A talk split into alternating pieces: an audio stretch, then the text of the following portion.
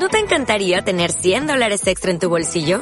Haz que un experto bilingüe de TurboTax declare tus impuestos para el 31 de marzo y obtén 100 dólares de vuelta al instante. Porque no importa cuáles hayan sido tus logros del año pasado, TurboTax hace que cuenten. Obtén 100 dólares de vuelta y tus impuestos con 100% de precisión. Solo con Intuit TurboTax. Debes declarar para el 31 de marzo. Crédito solo aplicable al costo de la presentación federal con TurboTax Full Service. Oferta sujeta a cambios o cancelación en cualquier momento. Aprende sobre los fundamentos de libertad, emprendimiento y temas de actualidad a través de personalidades de referencia mundial con el podcast de la Universidad Francisco Marroquín en newmedia.ufm.edu.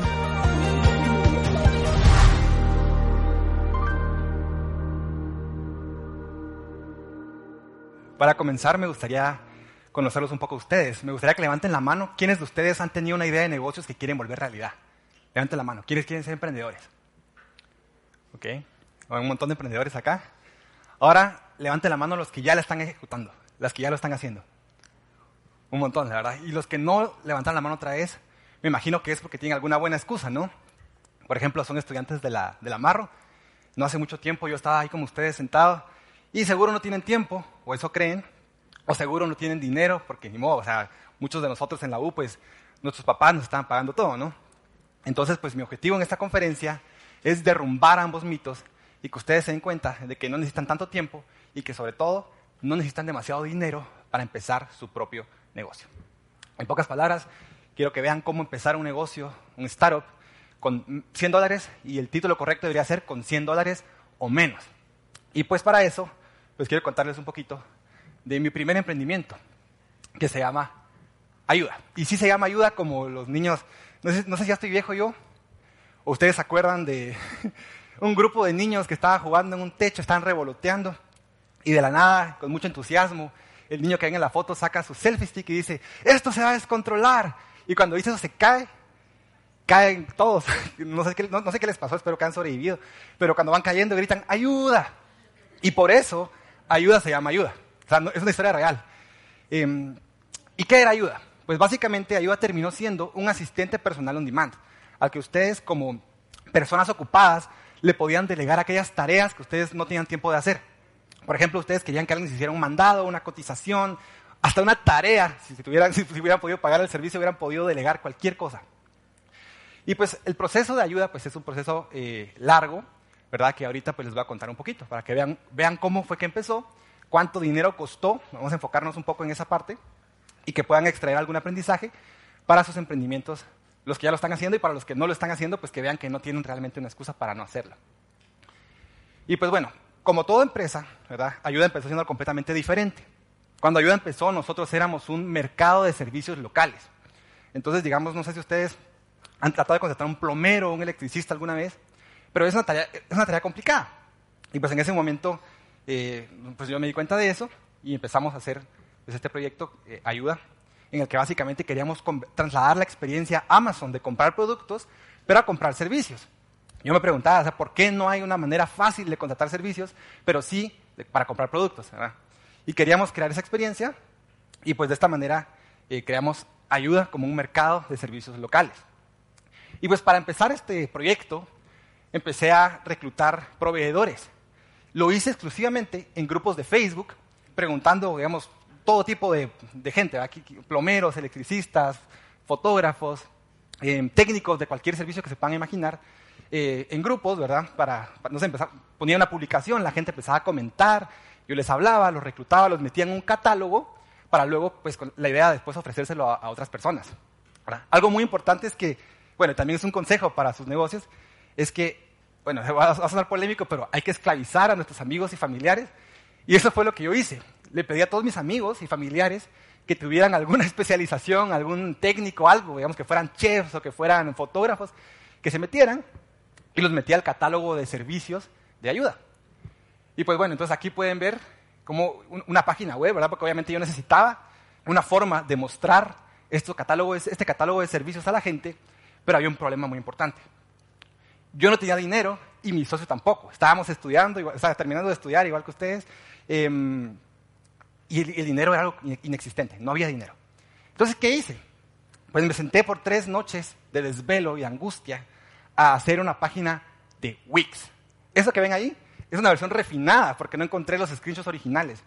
Pero digamos, yo, yo me pasé tres días haciendo una página de Wix. Era patética la página. O sea, no había ni una línea de código, era puro, eh, no sé, era una landing page, básicamente. Con un botón que decía contactar para que la gente nos, pues, fuera un chat. Con, este, eh, con esta, página, entre comillas, ¿verdad? Nosotros pensábamos validar el modelo de negocios y ver si había gente dispuesta a contratar los servicios. Básicamente, si había alguien dispuesto a pagar, ¿verdad? Como pueden ver, habían algunos servicios ahí y eso pues lo pensábamos hacer eh, en un test de redes sociales y de publicidad no pagada.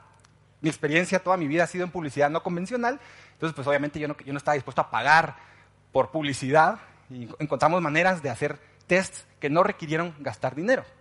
Y una de las grandes herramientas que hay gratuita, pues la vuelvo a mencionar, es Facebook, los grupos de Facebook. Si ustedes saben jugar el juego del algoritmo de Facebook, se impresionarían saber cuántas ventas pueden generar de forma gratuita en grupos. Pero bueno, entonces hicimos el experimento. Decidimos poner un poquito de presupuesto en redes sociales y luego todo lo que, lo que les dije no, no pagado. Y pues la gente empezó a, a, a, usarlo, pero de maneras que no esperamos. Ven ese formulario que está ahí. Esa fue una sección que yo agregué, digamos que ya, haya pasado tres noches de desvelo haciendo esa página de, Wix, página. Y a última hora, ya como el último minuto antes de dormirme el tercer día, dije, bueno, vamos a agregar esto porque capaz que alguien quiera algo que no está en el catálogo. ¿verdad? Y pusimos un campo abierto donde la gente podía solicitar absolutamente cualquier cosa que no estuviera en el catálogo. Hicimos el test, ¿verdad? Eh, y luego nos sorprendimos del resultado. Supóngase que de 100 servicios que hicimos, 98 servicios no fueron cosas del catálogo. Y teníamos como 20 o 30 diferentes cosas de cualquier, de cualquier profesión técnica que ustedes puedan imaginarse, pero nadie estaba usando nuestra plataforma como se suponía que debían usarla. Bueno, plataforma no, pero la página, ¿verdad? Todo el mundo se iba al formulario y nos pedían cosas, pues, extrañas, por decirlo así.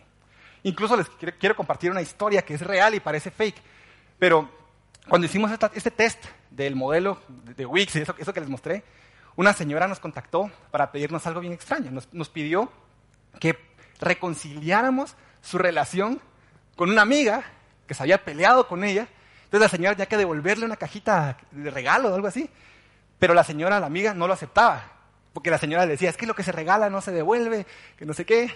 Y no quería aceptar de regreso la cajita. Entonces la señora nos dijo, miren, es que quiero, quiero que hagan este mandado, pero tienen que convencer a mi amiga de que acepte la cajita que le estoy devolviendo. Y pues eso hicimos. Logramos casi que actuar de psicólogos y convencer a dos señoras dolidas a que se unieran de nuevo, que dejaran de estar peleando para cumplir con la tarea. Y ese solo es un ejemplo de un montón de cosas raras que nos dimos cuenta que la gente necesitaba, a pesar de que habíamos puesto un catálogo bien formal de cosas que la gente podía pues, hacer.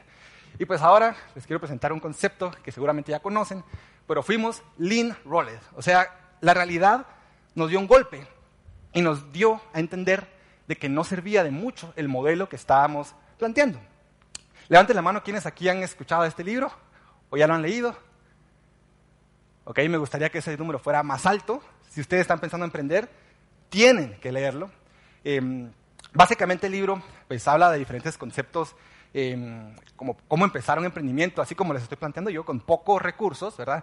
Ir validando premisas poco a poco en vez de solo lanzar un, flujo de capital inmenso a su negocio, ¿verdad? Y pues el, concepto fundamental, hay dos, bueno, dos conceptos fundamentales. El primero es que ustedes deben empezar su, su, negocio con un producto mínimo viable, seguramente ya lo saben, pero el otro, y es lo que nos pasó acá, es que a veces cuando ustedes ya lanzaron su negocio, ya lanzaron su MVP, se dan cuenta que el negocio no da. Por alguna u otra razón, toca hacer un pivot. Un pivot básicamente es un cambio del modelo de negocios o un cambio en algún proceso del negocio que les permita, digamos, eh, empezar a probar otras variables. Y en el caso de ayuda, pues recibimos un lean roll, o sea, tuvimos que cambiar completamente el modelo de negocios. Hicimos una página con un montón de proveedores y nadie la estaba usando. Y, los pocos que la usaban, nos dimos cuenta que el margen que nos quedaba era muy bajo. digamos, de 100 quetzales nos quedaban 5 quetzales y eso no tenía sentido y además la recurrencia era también muy baja. Entonces empezamos a hacer un pivot en el que decidimos pues que en adelante eh, íbamos a aceptar cualquier solicitud que la gente nos quisiera hacer. Ya no iba a haber un catálogo, sino la gente nos podía pedir, necesito que me reconcilien con mi amiga que está dolida porque nos peleamos hace unos años, y lo, y lo, y lo íbamos a hacer. Nos convertimos en un concierge, en un asistente personal on demand, ¿verdad? Y pues todo esto por el costo de 100 dólares. Logramos, desde que ocurrió la idea, que por cierto fue en una clase de la U, desde que ocurrió la idea, desde que surgió la idea, hasta que logramos probar como incorrecto el primer modelo de negocios, solo gastamos 100 dólares. El resto lo hicimos con canales de adquisición de clientes y de proveedores orgánicos o sin costo. Gastamos en publicidad como 80 dólares y el resto como en un dominio, y eso fue todo lo que gastamos. Entonces, no hay ninguna excusa para no empezar su negocio de una vez. Pueden empezar con 100 dólares, tal vez no lo van a convertir con 100 dólares en el negocio del millón, pero por lo menos a nosotros nos permitió adquirir suficientes ingresos random como para poder llegar a la siguiente fase. Y les muestro esta canasta, porque una de las cosas que, que, nos dimos, que hicimos en ese experimento era Navidad. Entonces eh, la gente nos empezó a pedir cosas como navideñas, ¿verdad? Teníamos un catálogo, imagínense, plomeros, electricistas, y la gente nos paraba pidiendo que consiguiéramos una canasta navideña, que consiguiéramos regalos y cosas así. Y con, venta de canastas, algo que ni siquiera estaba pronosticado en nuestro modelo de negocios, logramos financiar la siguiente fase de ayuda sin invertir un centavo nosotros con ese monto que ven literalmente en la pantalla. Eso fue lo que nos costó hacer el pivot que tuvimos que hacer luego de que no funcionara el catálogo. Eso nos costó convertirnos en el asistente personal on demand que les mencionaba Carolina al principio y lo que terminamos siendo, básicamente. Y pues también quiero aprovechar a contarles un paréntesis de otra empresa que obviamente le fue mucho mejor que Ayuda, ¿verdad? es una de las empresas más grandes del mundo, Airbnb, y quiero que se fijen en lo que hay en la pantalla. Fecha de inicio, 2007. Fecha de incorporación, agosto 2008. ¿Eso qué significa? Que como mínimo Airbnb pasó ocho meses completos trabajando en la informalidad, validando las premisas de su negocio, sin quejarse de que no tenían dinero, ¿verdad? Y entonces, si se dan cuenta, significa que por ocho meses ellos operaron en algún tipo de zona gris, y es una invitación que yo también les quiero hacer a ustedes. Cuando ustedes están empezando un negocio, no es necesario que vayan y se formalicen de inmediato. O sea, voy a decir algo que tal vez no sé si puedo decir, pero, pero no es como que las autoridades tributarias estén pendientes de ustedes ahorita que no están vendiendo, no están vendiendo nada. Entonces, ustedes pueden hacer experimentos para empezar a validar si su negocio funciona antes de meterse a, cumplir trámites burocráticos, a inscribirse como empresa, y que no hay nada peor, desde mi punto de vista, y si fuera un inversionista pensaría lo mismo, de una empresa que primero hace todo el papeleo, la burocracia, y después empiezan a vender. Eso es completamente el enfoque opuesto. Y también como, ¿quiénes aquí conocen esta historia? Solo con ver esta imagen, levanten la mano. ¿Quiénes han escuchado? ¿A quiénes les son familiares estas dos historias? Bueno, qué, bueno, les voy, a, contar la historia. Fíjense ustedes que como, Airbnb, vieron que empezó ocho meses, como mínimo ocho meses antes de incorporarse como empresa, empezaron a hacer sus experimentos, pues no tenían capital, no tenían dinero. Y como eran muy creativos, empezaron, eh, antes de las elecciones de 2008 en Estados Unidos, empezaron a vender unas cajitas de cereal decoradas, temáticas. Ahí pueden ver los Captain McCain's y los Obama's O's.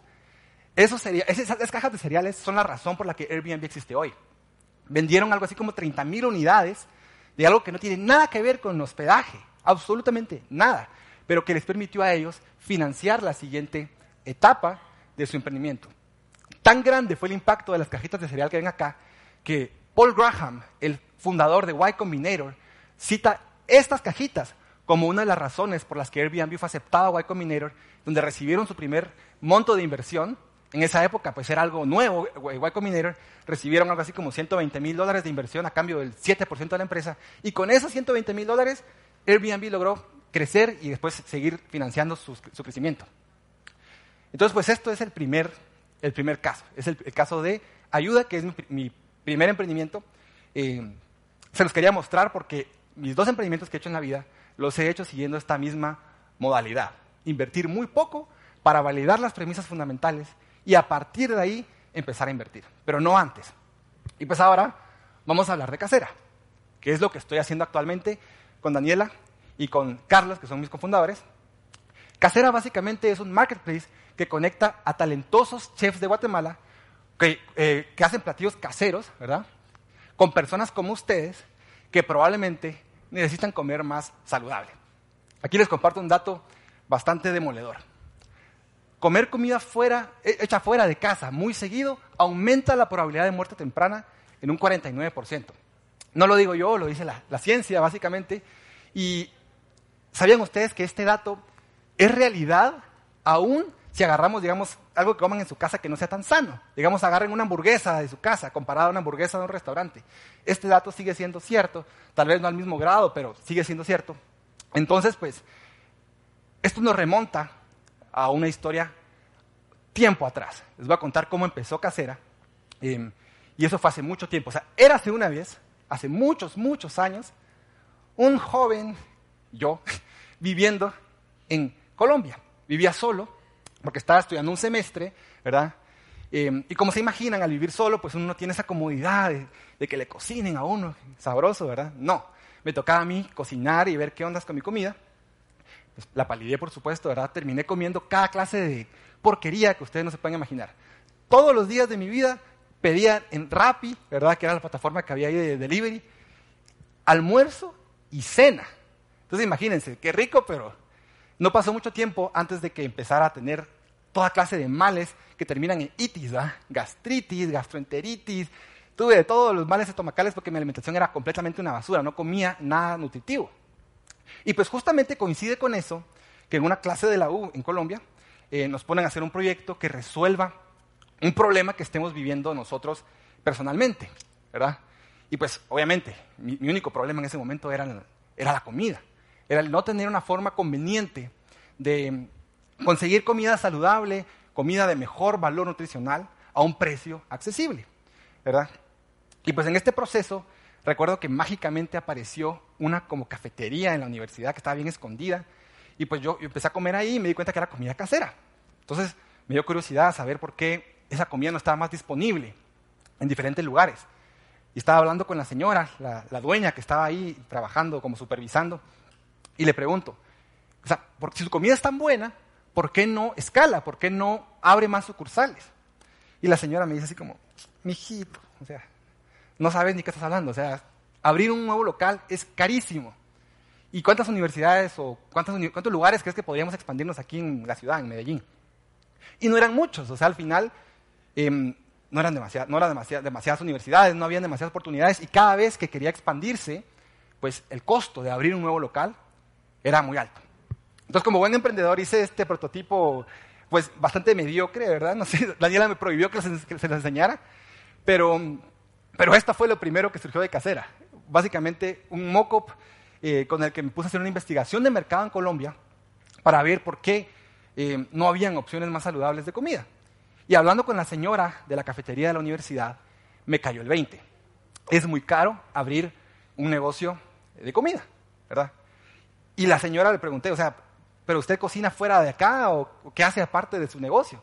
Y me confesó de que los fines de semana vendía eh, sancocho, algo así se llama el plato, que es un plato colombiano, es como un caldo. Em, y que ahí ella, personalmente ganaba más dinero que lo que le estaban pagando por hacer la supervisión y por todo lo que estaba ganando como dueña de su negocio, o sea, lo, que le quedaba de, ganancias. Entonces me, me, cayó el 20. Así como ella, hay un montón de personas en diferentes cocinas. Me imagino que todos ustedes tienen algún pariente, su abuelita, su mamá, su papá, no sé, alguien que cocina delicioso. Y sería bueno que esas personas pudieran tener la oportunidad de vender sus platillos a más personas. ¿Verdad? Entonces aquí ya les conté el paréntesis de cómo surgió Casera. Esto fue antes de ayuda, para no confundirlos con el tiempo. Fue antes de ayuda, antes de siquiera graduarme en la U. Fue cuando estaba en un semestre en la U. Y luego la idea quedó parqueada. ¿Por qué? porque tuve que regresar a Guatemala, ¿verdad? Y lamentablemente no tenía los permisos legales como para quedarme en Colombia y ya me iban a deportar. no, no, os cuento, me iban a deportar, tuve que ir a la agencia de migración, tuve que pasar un día en Panamá, regresar al día siguiente para que no me echaran de Colombia. Y pues obviamente me faltaban seis meses de universidad, entonces pues ya imagínense ustedes salirme ya la última. Además a mí me gustaba la U, entonces ni modo que me iba a salir. No me iban a dejar entrar a mi casa nunca más. Pero bueno, entonces aquí también surge ayuda, ¿verdad? Em, pasa todo el proceso que les conté, ¿verdad? Todo lo que les conté de ayuda, desde que fue una idea hasta que tuvimos que pivotear. Y a partir de acá vamos a retomar un poquito la historia de ayuda para, para poder explicarles cómo fue la, como que el regreso de la idea de casera. Pues después del pivot, ayuda em, empezó a generar clientes, empezó a generar eh, el market fit, empezó a generar gente que estuviera dispuesta a consumir el producto, pagar por él a una escala suficientemente buena. Pero hubo un problema, ¿verdad? Tan solo un problema.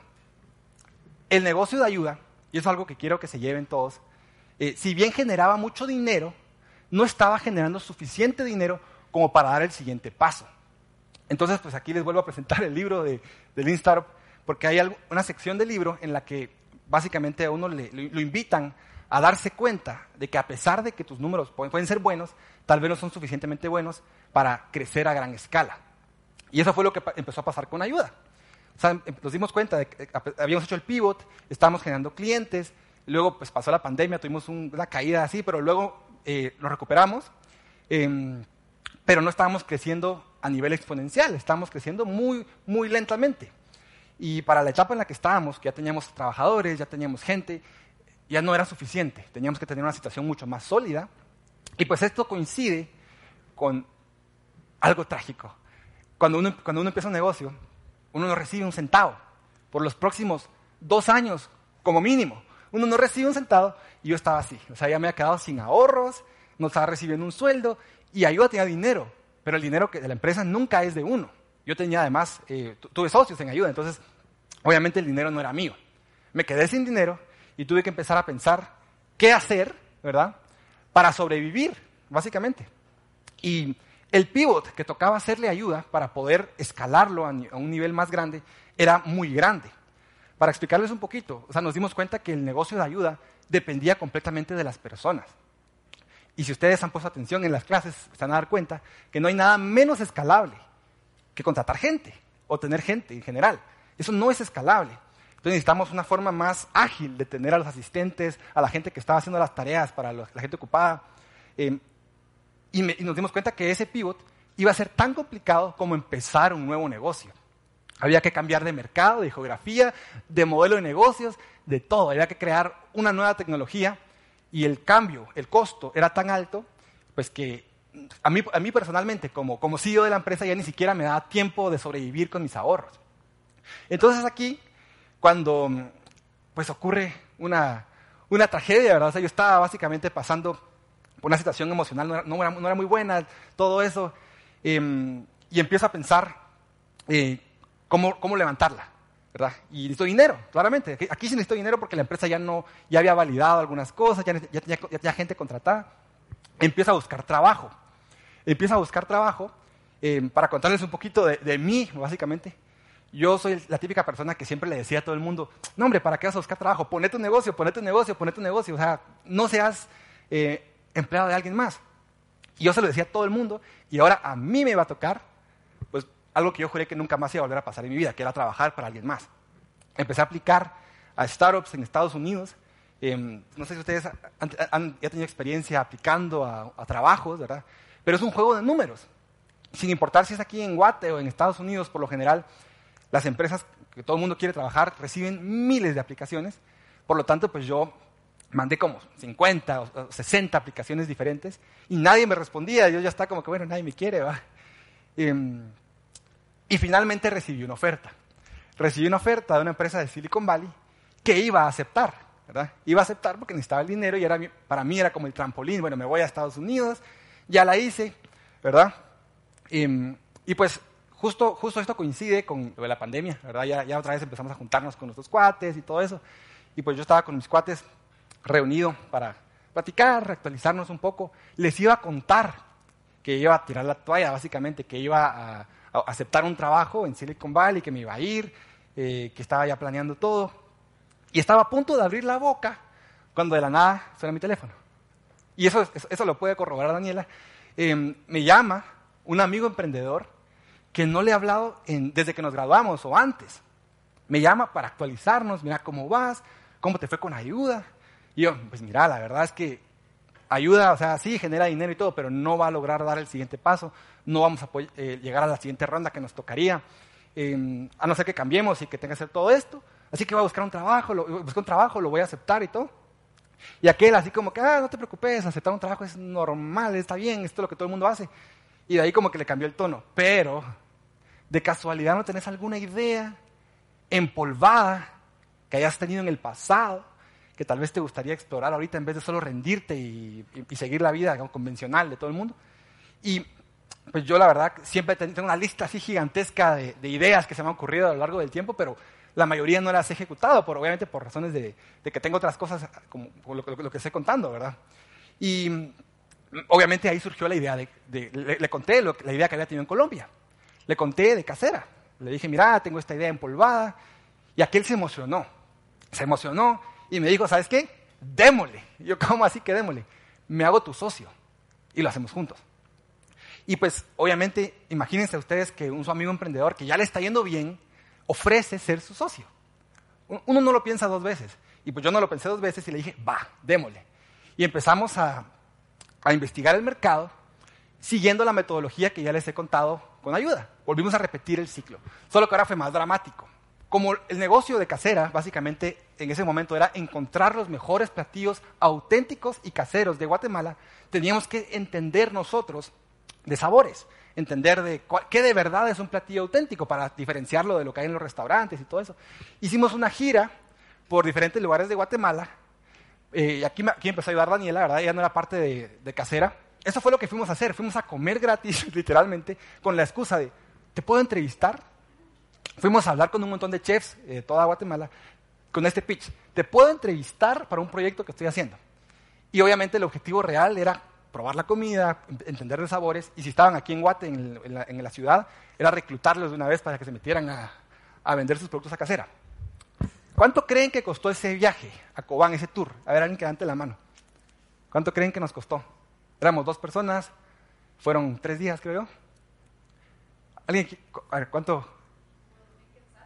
No. Nos costó 400 quetzales. El costo de la gasolina. Pero nos quedamos en Couchsurfing. No sé si ustedes han escuchado Couchsurfing. Levanten la mano. ¿Quiénes han escuchado Couchsurfing? Bueno, les voy a presentar una, una panacea para viajes de escaso presupuesto.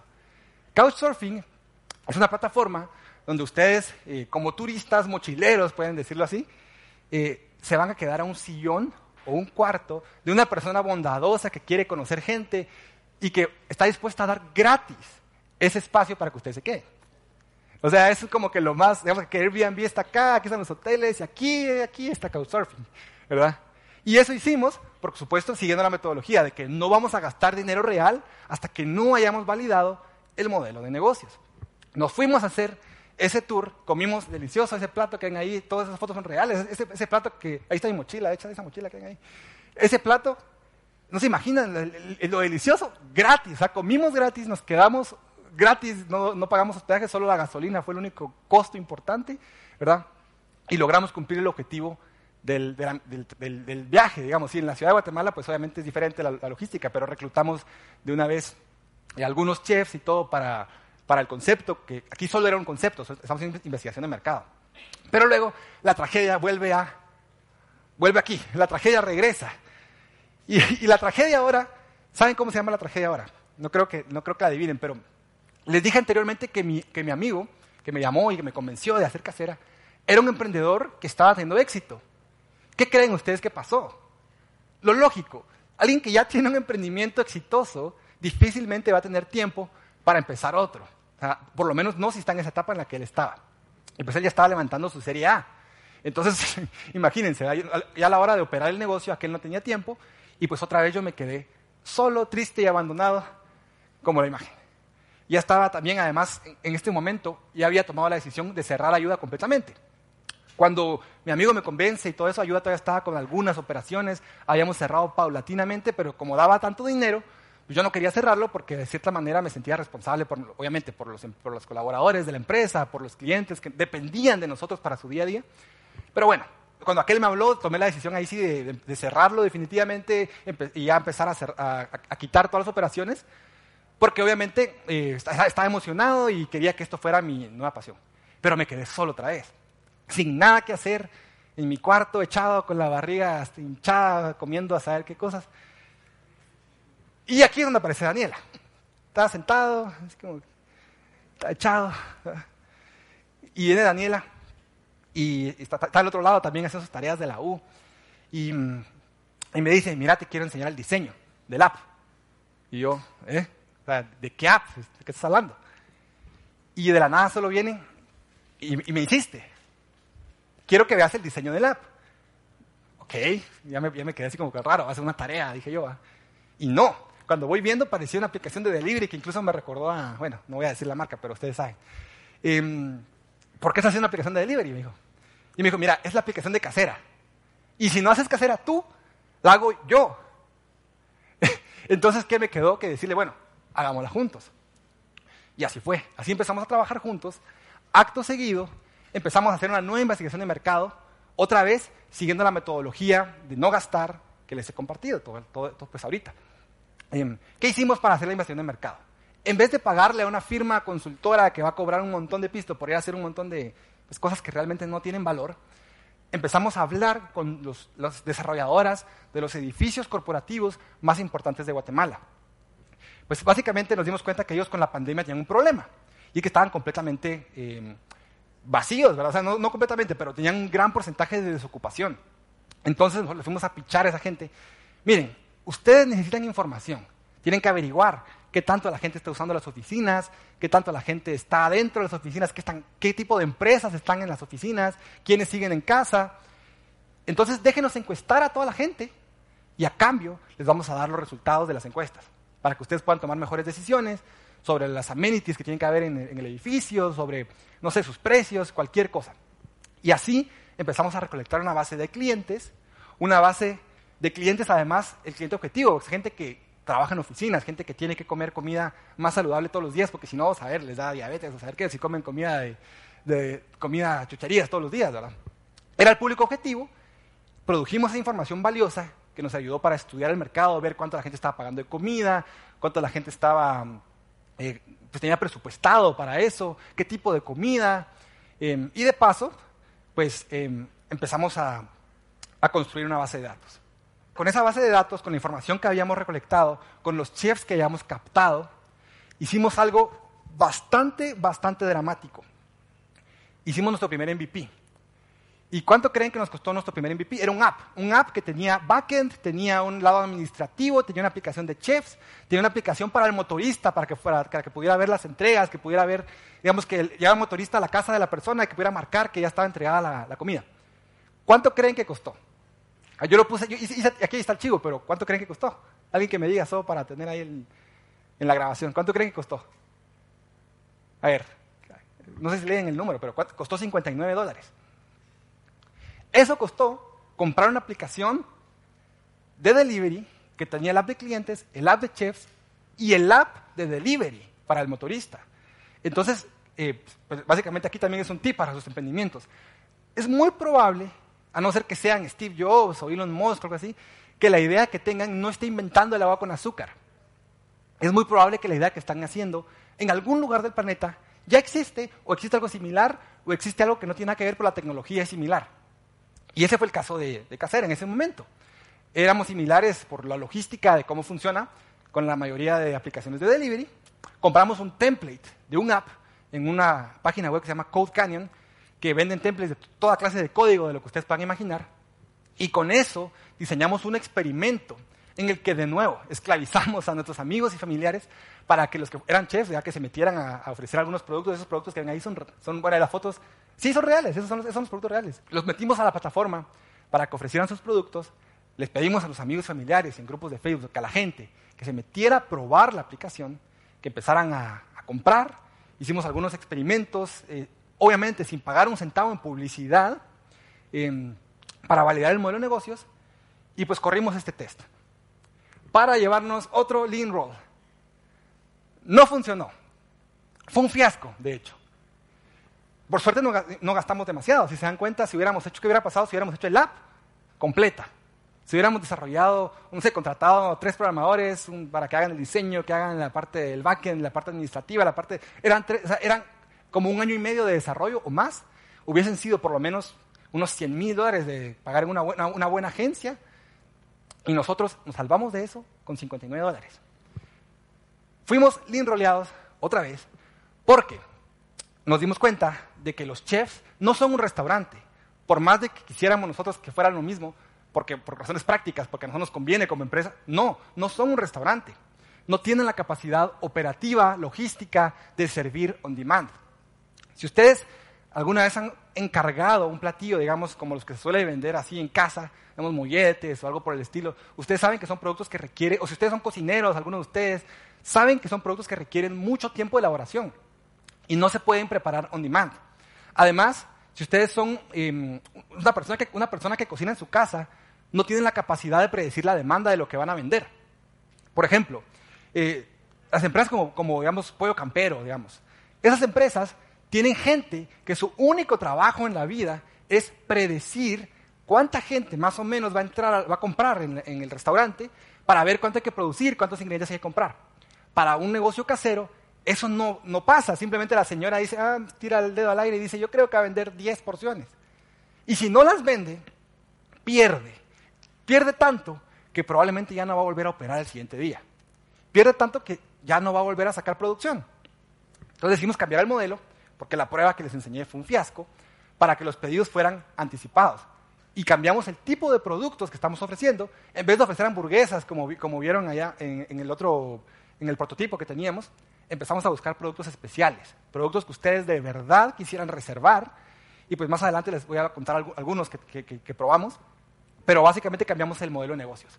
Y luego nos dimos cuenta de otro, otro, otro gran insight que nos costó 59 dólares en vez de 100 mil. Y es que la gente que cocina no está ubicada en las mismas zonas que la gente que nos compra. Entonces, digamos, eh, un cliente promedio de casera está ubicado en zona 15, en zona 10, en zona 14, en zona 16, ya saben ustedes, la, donde viven ustedes, básicamente. Ahí están los clientes de casera. Em, pero los chefs, no, los chefs estaban en zona 1, en zona 2, en zona 5, en Misco, estaban lejos. Entonces la comida llegaba fría, invariablemente llegaba fría. Y pues no sé si ustedes saben de normas de higiene, pero cuando la comida se queda fuera de la refri, inmediatamente, cuando ustedes la, la, cocinan, la dejan afuera de la refri, inmediatamente se empieza a descomponer. Entonces eso genera problemas de salubridad. por suerte no tuvimos a ningún muerto o algo así, pero casi, o sea, sí tuvimos gente que está quejando que la comida había llegado tan fría como si hubieran puesto hielo y obviamente estaba ya en un estado que no era, no era el ideal. Entonces cambiamos el modelo para que los chefs tuvieran que enfriar inmediatamente la comida después de cocinar para preservar el tiempo de vida y así ampliar su cobertura. En el primer modelo los chefs solo podían atender a un kilómetro a la redonda. En este nuevo modelo, pues ya podían atender a cualquier lugar de la ciudad porque la comida iba a durar y no tenía que llegar caliente. Entonces, como se dieron cuenta, fuimos eh, pues, aplastados de nuevo por un pivot. Tuvimos que cambiar. Y pues con este cambio, pues aquí empieza, empiezo a ejercer mi principal responsabilidad como CEO de una empresa. Que también los, ustedes, los que sean aquí el, CEO o la persona pues, como liderando el equipo, pues se van a dar cuenta que lo más difícil, sobre todo al principio, es convencer a otras personas de que se unan con ustedes. Y más si su empresa requiere tecnología. Entonces aquí aparece Carlos Cunquero, que es el sitio de la empresa. No tienen idea ustedes de lo difícil que es conseguir un programador sin tiempo, con tiempo libre como para ayudarlos a ustedes. Ellos tienen saturadísima la cantidad de oportunidades que tienen. ayer estaba viendo un, como reportaje del fundador de Platzi, una conferencia, perdón, una conferencia del fundador de Platzi, no sé si saben qué es Platzi, pero él estaba em, hablando de que hay una, hay, hay una sobreoferta de trabajos de tecnología en Latinoamérica. Y él está hablando de Colombia, y en Colombia habían 100.000 puestos de tecnología vacantes porque no habían suficientes personas para cubrirlos. Entonces es muy complicado conseguir un programador y más complicado convencerlo a que se baje de su sueldo altísimo y que empiece a picar piedra con ustedes que no están generando un centavo. Esa probablemente es su principal tarea como, como CEOs o como, como líderes de sus empresas al principio. Armar un equipo competente sin poder pagarles un centavo. ¿Y cómo lo hicimos? Bueno, es una larga historia, un proceso que tomó meses, pero al final de cuentas la solución llegó de un lugar muy inesperado. Un canal gratuito llamado LinkedIn. Entonces en LinkedIn empezamos a, buscar, a, buscar un posible CTO. Y suena, suena raro, pero de esta manera fue como logramos conseguir a nuestro CTO. Obviamente después de un proceso larguísimo y aquel luego se unió y fue un proceso larguísimo también.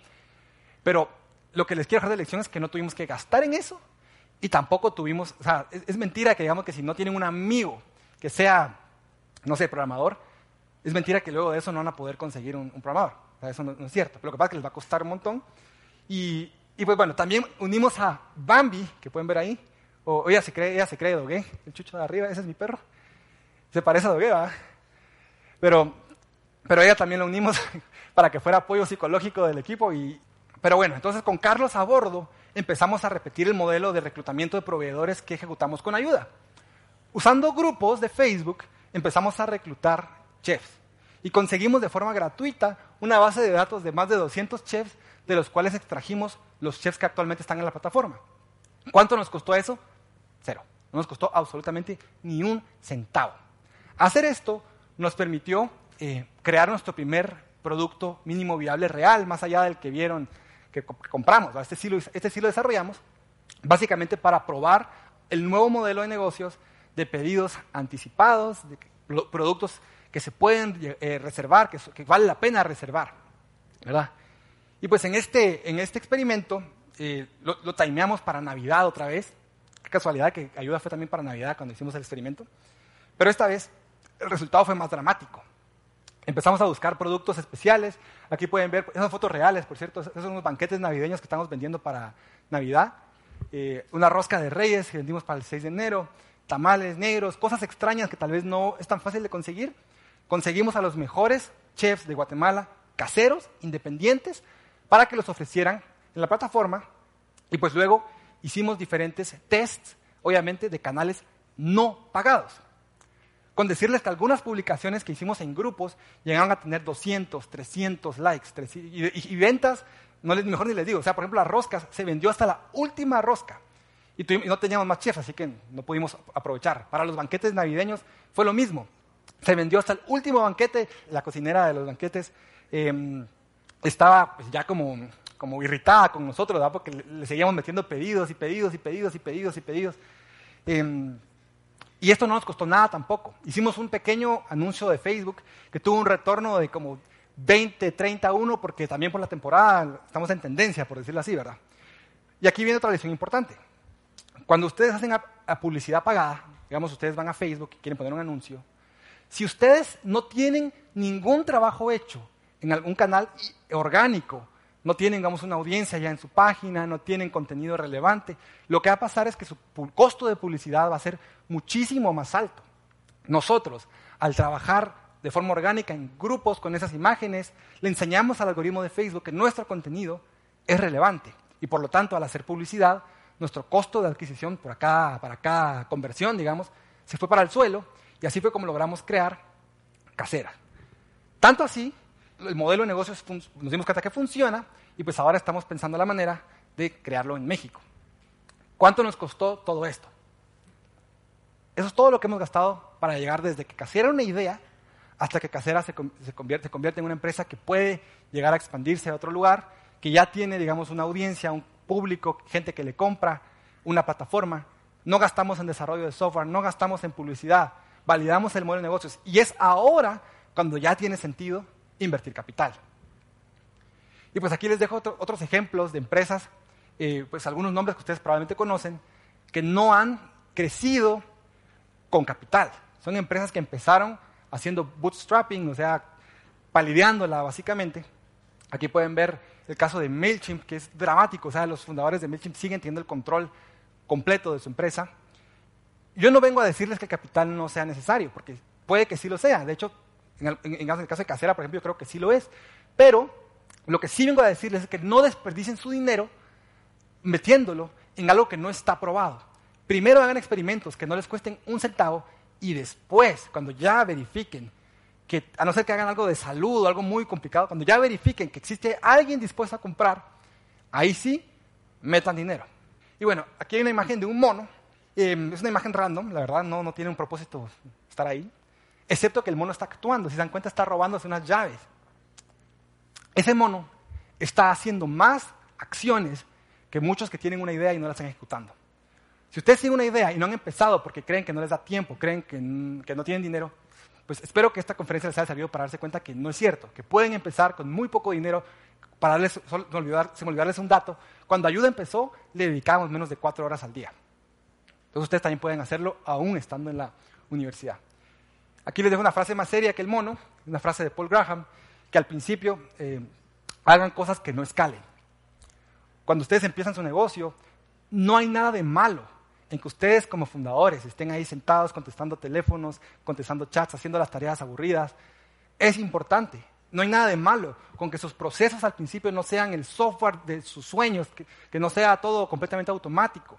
Ustedes pueden empezar con- como ayuda, que no tenía ningún tipo de software al principio, eran solo llamadas, mensajes de WhatsApp. Ustedes pueden hacerlo. Y por último, lo más importante.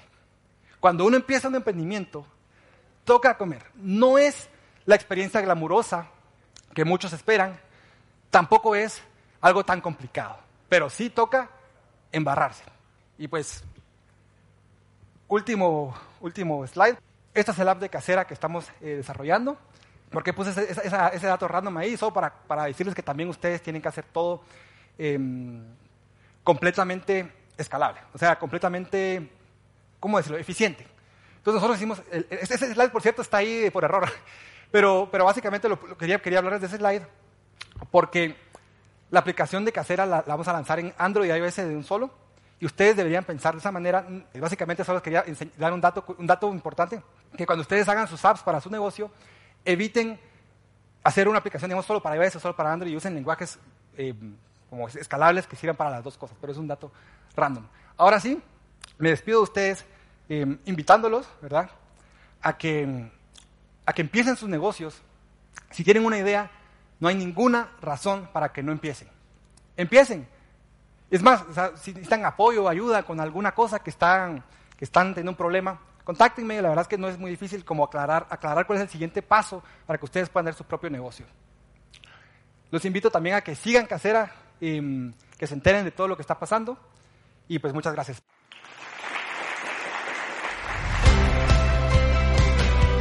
Visita newmedia.ufm.edu y consulta videos, podcasts y cursos en línea para enriquecer tu experiencia de aprendizaje. Este fue un evento organizado por la Universidad Francisco Marroquín y Centro de Emprendimiento Kirchner.